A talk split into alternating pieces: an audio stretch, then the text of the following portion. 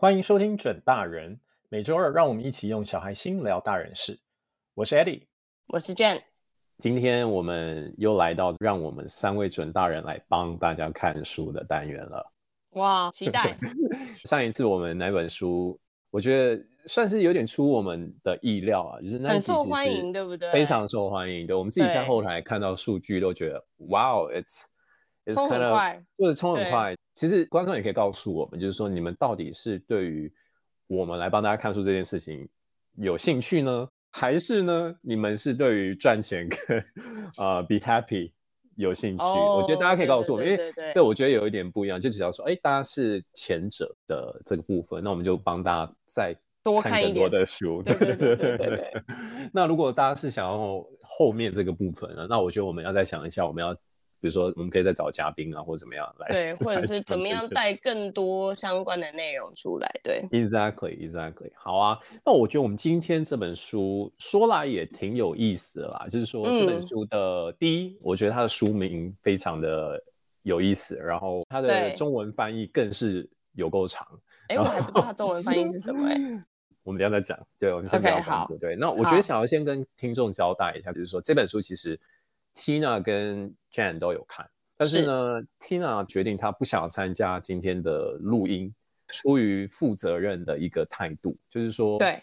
这本书其实 Tina 她自己没有到非常非常的喜欢，是。这样子。那 Jan 呢是算还觉得从里面获得非常多东西，所以觉得这本书里面有很多东西值得准大人们来来学习，所以 Tina 就自愿退出了这场录音，然后去放假了。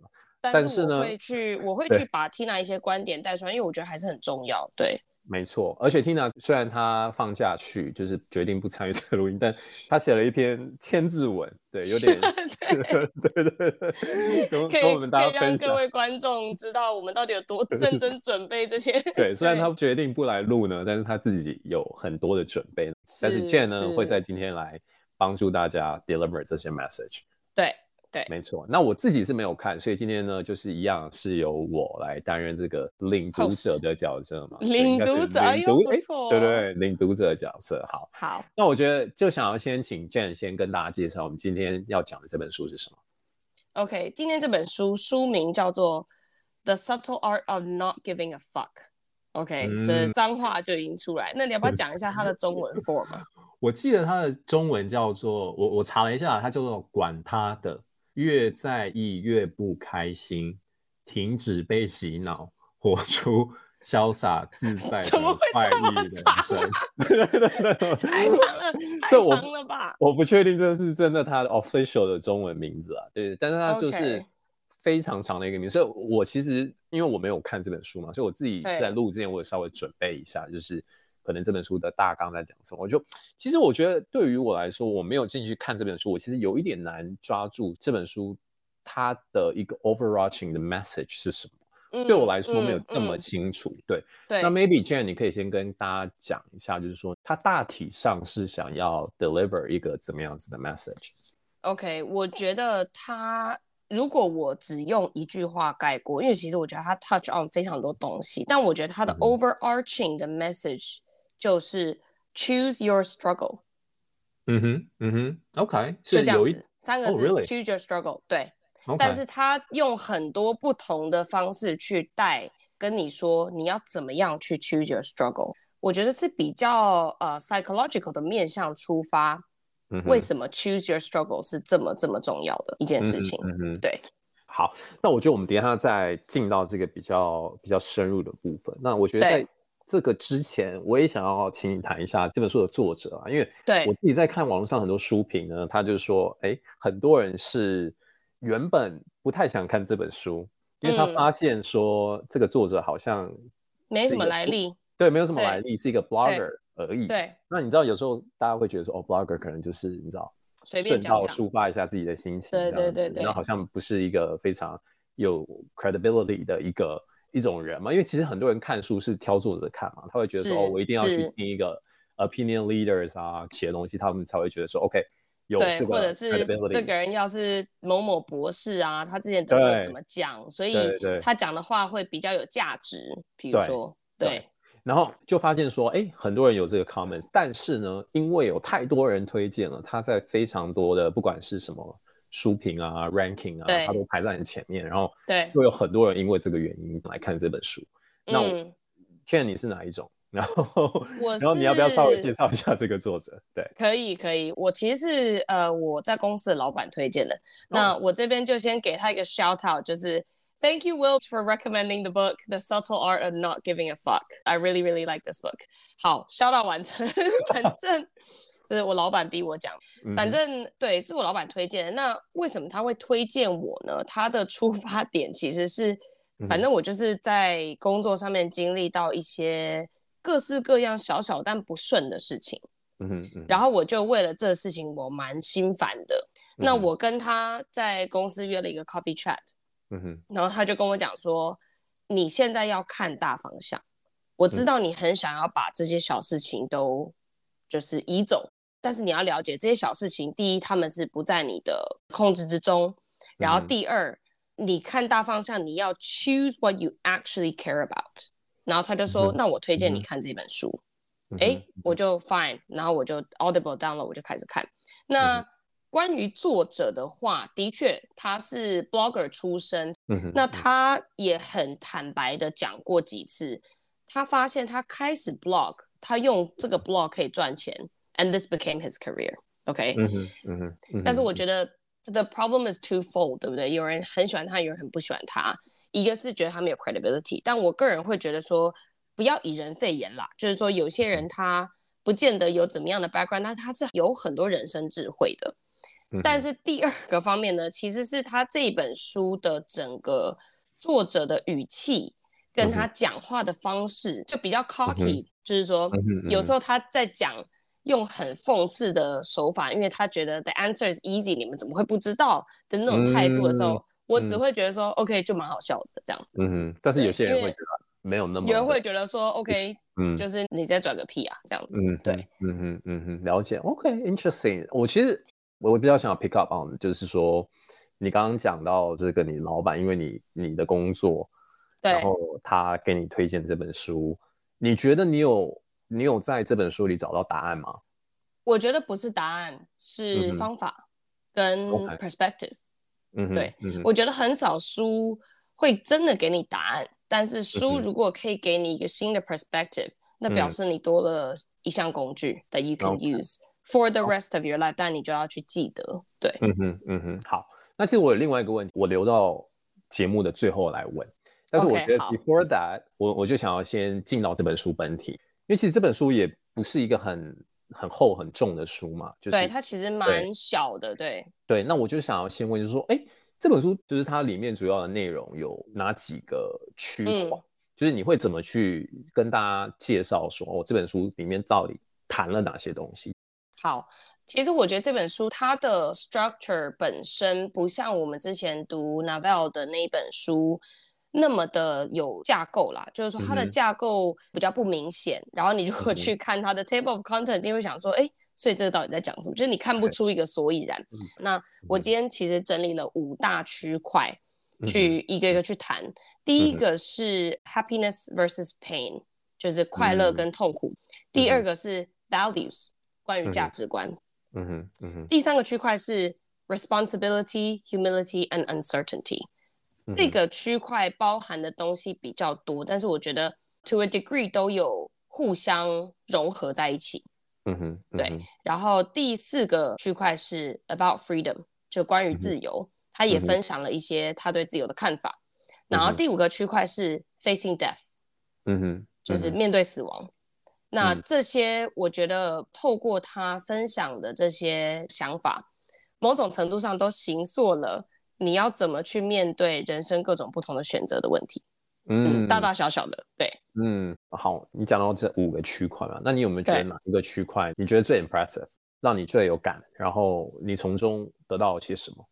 嗯，我觉得其实五个区块都蛮有感，但是我在听到，因为我是听 Audible 嘛，所以最一开始在 Happiness versus Pain 这个部分的时候。他讲了一些话，让我觉得 Oh my God，就是我真的有被有人、嗯、你知道拿一个东西从我头上敲一下，就说醒醒吧。嗯的那种感觉，醍醐灌顶的感觉啦。嗯嗯、那我就念出来他讲了什么。嗯、好，他说：“Despite all of our sweat and strain, we end up feeling eerily similar to how we started, inadequate。”就是我们其实经常，你去看哦，现在的你跟比如说五年前的你，你当然知道你有进步，但你觉得现在的你是 enough 吗？你觉得是 adequate 吗？我相信很多人都会说 no，很多人都说、嗯、哦，I still need to work on 这个这个这个这个。好，嗯、那为什么我们会有这样的感觉？他点出了一些东西，他说：“The person you marry is the person you fight with. The house you buy is the house you repair. The dream job you take is the job you stress over. Everything comes with an inherent sacrifice.” 嗯，就是其实我们一直在追求，哎，我要准备要买一个房子了，我换到了这个 job 之后，我就飞黄腾达了。我找到生命中的 one，我就 live happily ever after。嗯，但是这永远都不是这样。其实大家都忘记，当我达到那个我认为的目标的时候，that is not the end。Of course, it's easy to say。大家都知道白雪公主最后不是过着幸福快乐的生活，但是我们对白雪公主会这样讲，我们对我们自己常常忘记，嗯，对不对？很多人可能出来说，哦，我只要进 consulting，我这辈子我就 no problem 了。嗯，但是 you you gonna stress over this job，对，Yeah，其实我觉得我听你讲这一句话，我其实很有感啦。我觉得两个两个我想要讲的就是，第一个就是说，其实很多事情都是一体两面，是就是。说，快乐的背后往往是悲伤，悲伤的背后有可能是快乐。是对，我觉得是第一个，我觉得我很想要讲的。那第一个就是说，我想到我以前的，就是我刚大学毕业那个时候在找工作嘛，然后。就叮叮咚咚，然后呼噜哗啦这样子，然后最后也找到一个，是什么配音？就最后找到一个还不错的工作，然后对，就进到工作以前，然后我就记得有一个 gathering，然后那个 Ru 也在现场，就是我们之前 Ru 也在现场，然后就我们几个人，我们就在聊嘛，就是分享彼此的近况，因为我们以前都是一起 intern，然后我们大家就边喝酒啊边聊，然后我也分享了我找到好工作的这个这个消息嘛，对对对对对，然后。我就记得线上有一个人，就是我们之后也可能可以邀请他来当讲。OK，对对，Casper，Casper，我就这样才是 Casper。对对对，我他他讲只有我永远记得，就是可能到我死了我也不会忘记。对，就 OK。他那个时候跟我讲说，记住你现在这个快乐的感觉。对，因为 Casper，for 大家的 context 啊，Casper 算是比较之前有工作经验这样子。对。然后他是后来来台湾念了 MBA，然后。啊、呃，跟我们在同一个公司实习，这样，所以他已经有一些人生阅历了啦。对他，其实他那时候跟我讲这句话，我当下没有没有什么感觉啦。对，我是到了开始工作以后，然后啊、呃，开始在你所谓很好的工作，对，工作环境下，你发现，哎，其实没有任何事情是完美的，就是它永远是有黑暗的一面，它永远是有你觉得看不顺眼、看不惯的人。是。里面总有东西是会让你觉得心情低落的。对，那对这句话，我觉得一直到我现在，不管我在做哪一个决策，不管结果是好的坏的，就记得一开始你愿意去做的那个感觉，我觉得是非常重要。就是那从这个话题，我去带到一个 author 对于 happiness versus pain 的 conclusion。嗯哼，他的 conclusion 是 pleasure is the easy question，pain is the question that matters。嗯哼，所以为什么 choose your struggle？就是你 almost 在选择一条路的时候，比如说你说好，今天我的 dream job 是 marketing executive，这个 dream job 它的 struggle 是什么？ 你有可能想不出点子，你有可能在 crunch time 的时候，为了一个 marketing campaign 搞到很晚，然后连续两个礼拜，然后你都没有办法好好睡觉。你有可能会因为很忙很忙，所以你也没有时间去 date，for example。嗯哼，嗯哼，这些 struggle 你愿不愿意经历？嗯，你如果不愿意，那这个 pleasure 它不是一个你承受得起的 pleasure。OK，嗯，对，我想问啦，就是说，我觉得这些东西就是大家听完我们讲之后，maybe 能够体会。但我觉得我我很好奇，就是 Jan，就是你读完这部分，你觉得它对你产生什么影响啊？我觉得是更平常心的去面对所有的事情。嗯，比如说讲一个最基本好了，如果今天我在公司得到 promotion。那我要了解到，对我很快乐，我觉得我满足三天。好，但那之后来的是什么？Greater responsibility。对，对，这些东西是我要也能够哎，平常心的说，我本来就知道 it's coming。嗯哼，嗯哼，就是你坦然的去，第一，你去了解到你做的选择它的正面跟反面，再来是你坦然的接受这个正面跟反面。对，OK，好，那我觉得我们可以 move on 到下一个部分，就是他谈到 values 这个部分。那你觉得他怎么来 approach values 这件事情？因为，因为我觉得这个是一个我自己，如果你要我讲 value，我觉得我很难去讲这个东西，因为它是一个太。第一，它太 personal，它是一个非常个人的东西，你好像很难去 judge，对不对？Correct。然后第二个是它是一个非常抽象的东西，是，就是 value 是你怎么你怎么把它具体化，我觉得是有点困难。那他是怎么来讲这个事情的？我觉得他厉害的就在这里。我自己对于讲到 values 的时候，嗯、我跟 Eddie 刚刚讲的，我是一模一样的想法，就是说这么抽象，有时候大家价值观不一样，不见得谁对谁错嘛，对不对？嗯或者不见得哪个价值观就比较好。嗯，这个人很厉害哦，他把 good values 跟 bad values 的 framework 给你了。嗯哼，他跟你讲 good values 有什么样的 traits，有什么样的 characteristics，嗯，bad values 又有什么样的特色。然后你拿你自己的价值观去 test。嗯，他说 good values 是 reality based，嗯哼，socially constructive，immediately controllable。而且 tolerant of the world around you，嗯哼，比如说诚实，这是你自己可以控制的，嗯，你不管面对什么情况，诚实很有可能是最好的选择，嗯哼，humility 非常的谦虚，you can achieve this within yourself，你不管面对世界的任何情况，你保持一个谦虚的心，it's not gonna go wrong。好，bad values 有什么特质呢？superstitious based，嗯哼，socially destructive。Not immediately controllable，而且你是受外在所影响。比如说，哎、嗯，我一定要成名，我才是 success。嗯、成名重点不在于你，哎、嗯，在于外在的这些人愿意来 recognize 你的名气。嗯，You are reliant on external events and people。嗯，所以你会觉得说，知道了这些东西以后，可以具体实现的东西，就是说，假设你现在发现了。你有这些 pattern，对，那它 translate into certain 的价值观，嗯，然后你来 test 对照一下，说这些是不是这样子？觉得有点像是说，OK，当你发现说这个东西可能没有这么这么 healthy，或者说你这个 value 没有这么 healthy 的当下呢，能不能及时去踩个刹车？然后是可能你就会去对照说，刚刚 Jane 讲到这些不好的这些 value 的几项特征。我想要提醒大家两点。这个作者在这一段来到的 conclusion 是 values determine the nature of our problems，our problems determine the quality of our lives。所以回到刚刚 promotion 的这个例子，如果我认为我不被 promote is a problem，那我的 life 是 depend on the problem 哦。嗯，那这好像不太对吧？嗯嗯，就是你透过你的价值观，你去选择你的问题是什么。你面对人生的困难是什么？这个困难去决定了你在这个人生中的 quality。嗯哼。然后他也说了，most of our values are products of the events that are not representative of the world at large。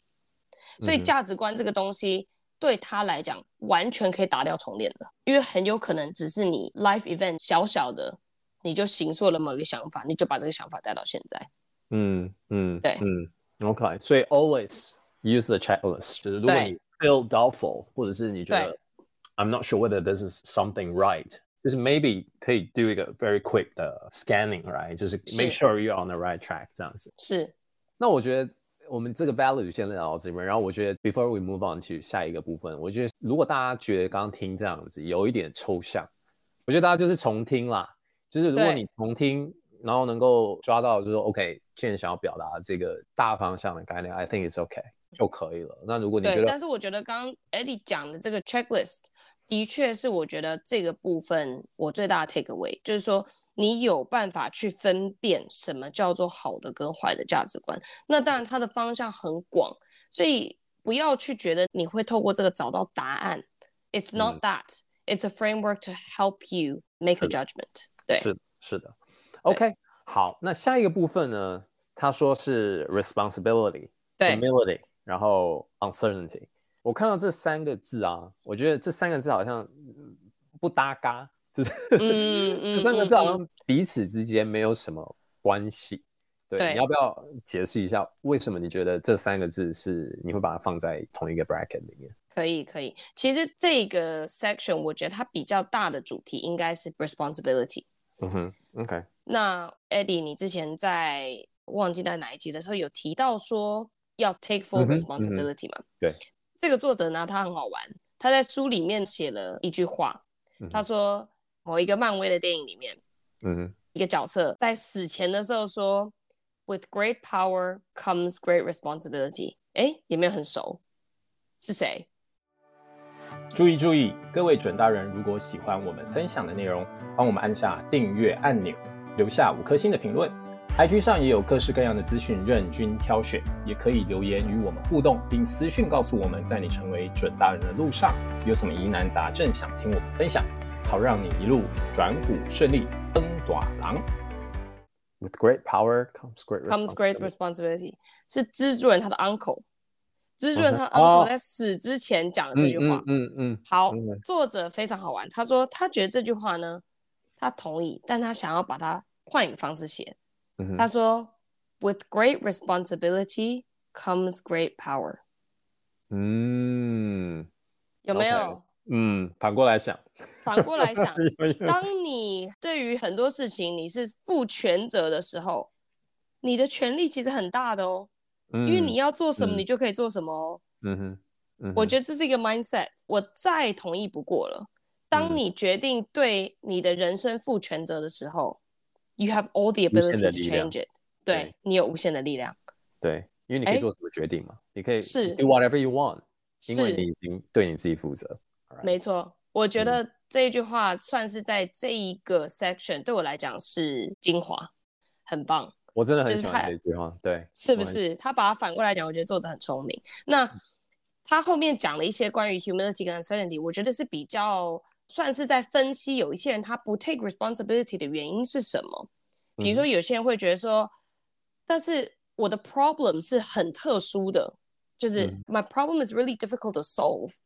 OK，、嗯、作者讲了一个，我觉得他是在对这些人讲了。他说，Your problem is not any more unique than others。If you think your problem deserves to be treated differently, it's pure narcissism. 嗯，嗯，就是你如果认为你的人生你不想负责任，是因为你的人生很困难。那作者在说，你某种程度上有点自恋哦，因为你觉得你很特别。嗯，但事实是什么？哦、每一个人没那么特别啦，你没那么特别，每一个人面对的问题都不一样。你觉得你的很难，有人比你更难。嗯嗯，就是这样子。所以他怎么把这些东西连在一起？你那么自恋。那你是不是应该谦虚一点？谦虚一点好了，对不对？对、哦、对，用谦虚的态度去拥抱你的责任。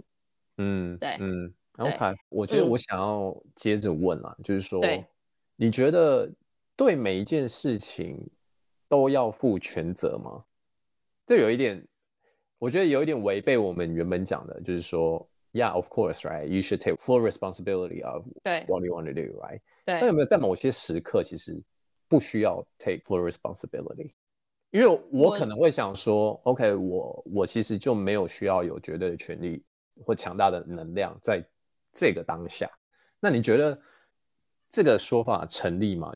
我觉得你不管任何事情都要 take responsibility，嗯，但是 it's up to your interpretation of what you want。如果今天你不在意那个 result。Therefore，、嗯、你 take the responsibility 只到一个程度为止，then you still took to a degree full responsibility of the result。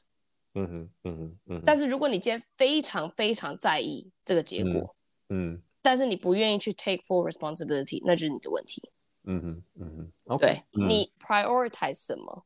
对，你的 responsibility 也是从那里开始被 prioritize。对，我有点想要 lean back 我们刚刚讲的那个 values，就是说。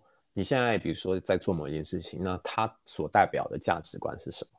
那如果这件事情是合理的，那我觉得 definitely take absolutely full responsibility。但是如果这件事情它可能代表的价值没有这么好，那我觉得你就要可能要想一下，就是说这个东西它赋予你这个这么强大的力量，那它会造成什么样子的影响？那这个东西就是需要去评估的。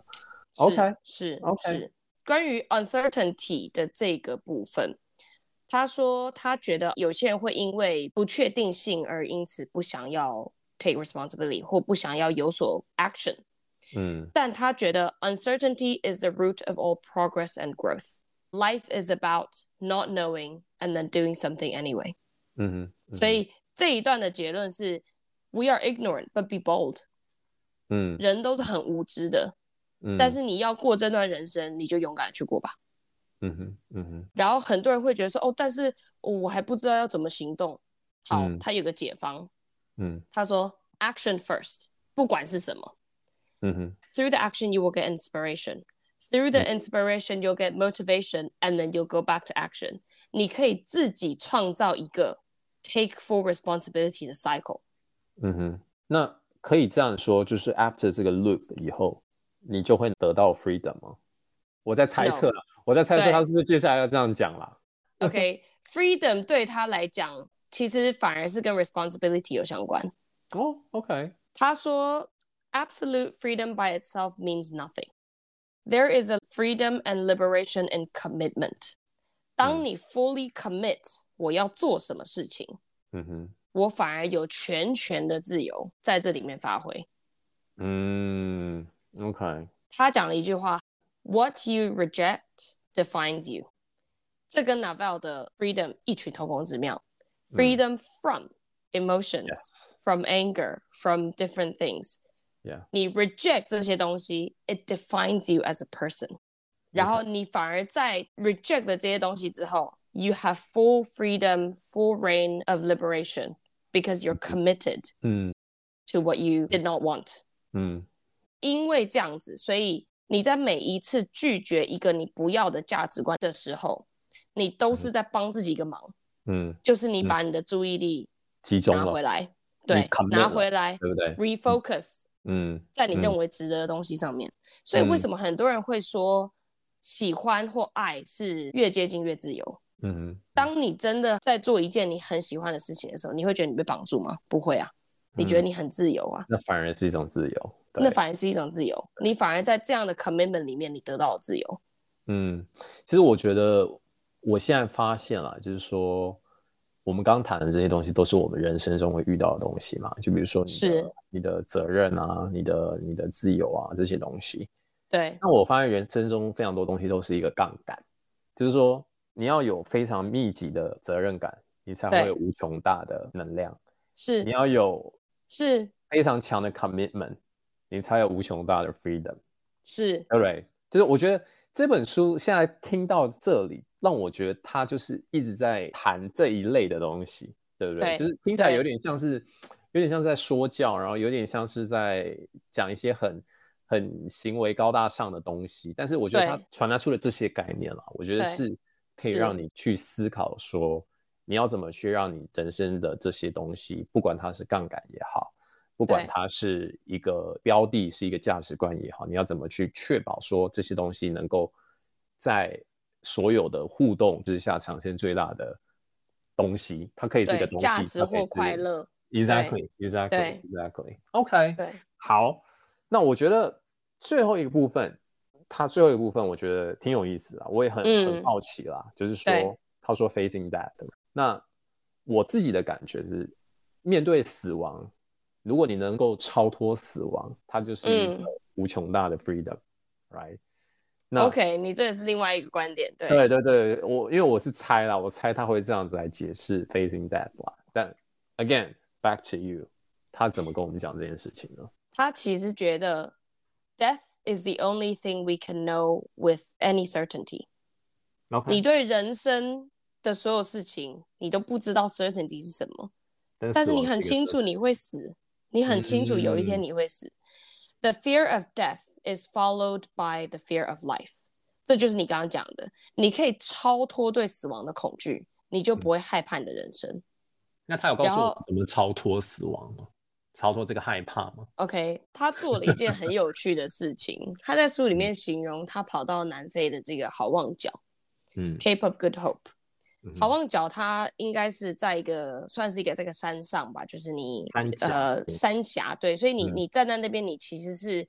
面对无穷无尽的大海，然后你高度又很高，所以你可能脚一滑你就下去了嘛。嗯，那他就是自己走走走走走走走走到最边边，嗯，然后他用非常 lively 的文字去形容他的体验，就是说，其实他是逼自己面对距离死亡很近很近很近的时候，自己最想要达到的是什么？我觉得这个很有趣，就是 death is the light by which the shadow of all life's meaning is measured。你会突然觉得什么都不重要了。对你来讲，那个瞬间什么是最有意义的？嗯哼，其实我是觉得说这个 death 的部分，我其实没有那么同意啦。但是我觉得那个 mindset concept concept 可能是有一点帮助。是，我觉得他是要透过一个很 physical 的方式去表达说，当你真的 physically 很接近死亡的时候，你的身体有什么样的反应，嗯、跟你之后的感觉是什么？我知道他想表达什么，但是我觉得 we don't need to go there。对，对，去去知道这些东西，Exactly. 对。嗯、但是我同意，就是说，当你今天可以坦然面对死亡，你很有可能你就可以坦然面对人生。这件事情我倒是同意的。对，是的，是的。OK，好啊。那我觉得我们今天讲到现在有非常多这些有点难的问题了哈，就是有时候你可能思考也思考不出个解答。那他借由了他这本书来谈论的这些东西，那我觉得是也是 a good thing。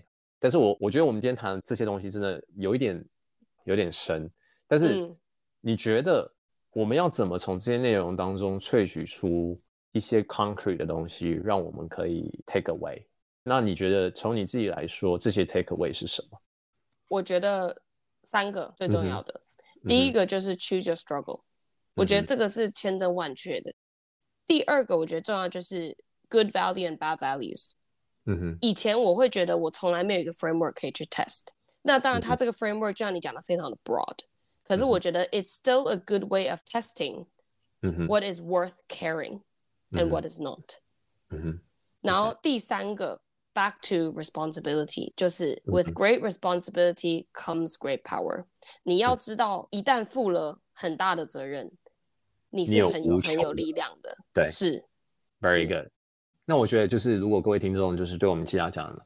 没有兴趣都没有关系，但我觉得这三点一定要 take away，right？就是你一定 你一定要带走，因为我觉得这这个东西确实是很多东西，maybe 你 agree，maybe you disagree，right？但我觉得刚刚 Chen 最后讲的这三点，我自己很认同。然后我觉得它可能会在你的生活上、嗯、或你的生命中，在某一刻，也许不是现在，对，产生一些不一样的 impact，那就值得了，对不对？对，那最后我想要问，就是我一开始我们节目，我有说我有另外一个问题想要问你嘛，对不对？就是说，你刚刚说，因为是在工作上，你老板给你推荐，那你因为在工作遇到了一些瓶颈或者什么，OK？